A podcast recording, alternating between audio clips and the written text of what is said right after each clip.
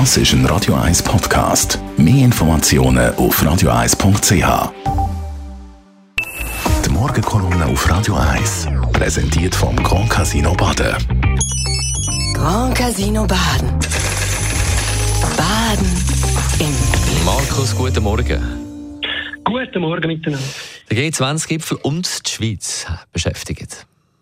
Ja, genau. Das dominierende internationale Thema der letzten Tage ist das Treffen den 20 einflussreichsten Ländern der sogenannten G20 in der indischen Hauptstadt Neu-Delhi. Das Treffen ist unter dem Motto gestanden, eine Welt, eine Familie, eine Zukunft. Mit der einen Familie ist die ganze Menschheit gemeint.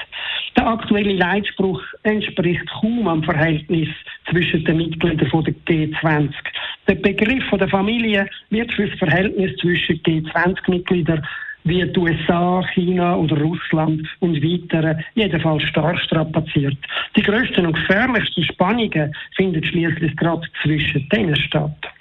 G20 wird immer bedeutungsloser. Das ist nichts Gutes, denn das steht für einen kompletten Zusammenbruch von den Idealen, die noch in den 1990er und 2000er Jahren vorgeherrscht haben und zu ihrer Gründung geführt haben. Diese Ideal lohnt sich unter dem Begriff der Globalisierung zusammenfassen. Damit ist gemeint, dass die ganze Welt miteinander möglichst ungehindert Handel treibt und die einflussreichsten Länder für globale Probleme gemeinsam nach Lösungen suchen. Globalisierung ist heftig kritisiert worden. Und dafür hat es sehr gute Gründe gegeben. Am eigenen Ideal von einer fairen, von einer fairen und gerechten Welt hat sie unbestreitbar nie entsprochen. Aber anders als heute hat es immerhin das Ideal gegeben. Auch wenn immer so nationale Interessen dominiert haben, was eigentlich niemand überraschen stehen, sind selbst Grossmächte unter Rechtfertigungsdruck für ihr Verhalten gestanden. Zudem hat die Globalisierung weltweit die Armut deutlich reduziert. Kleine Länder wie die Schweiz haben sich können auf internationale Regeln, zum Beispiel im Handel, berufen. Die Schweiz ist auch an einigen Initiativen von der G20 beteiligt und auch als Gast an einigen Treffen mit dabei. Wie zu früheren gefährlichen Zeiten ist die Welt jetzt wieder gespalten in feindliche Blöcke. Eine Zwischenposition oder Neutralität wird da kaum mehr akzeptiert. Das allein schwächt das politische Gewicht der Schweiz.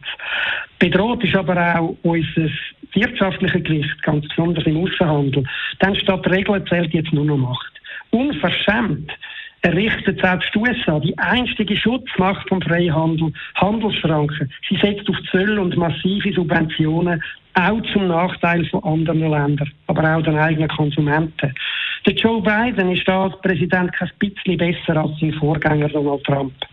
Was bleibt uns da als Schweiz, als kleine, offene, rohstoffarme Volkswirtschaft? Am Ende nur die Hoffnung darauf, dass wir unsere oft beleidigte Fähigkeit weiter bewahren, aus schwierigen Umständen besonders gestählt hervorzugehen, so wie wir das im Umgang mit einem viel starken Franken über lange Zeit bereits gezeigt haben. Für uns gibt es keine Alternative zu einer wirtschaftlichen Offenheit.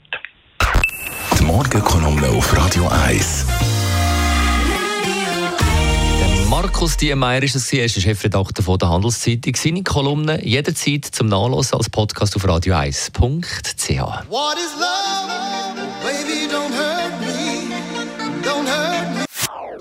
Das ist ein Radio 1 Podcast. Mehr Informationen auf radio1.ch.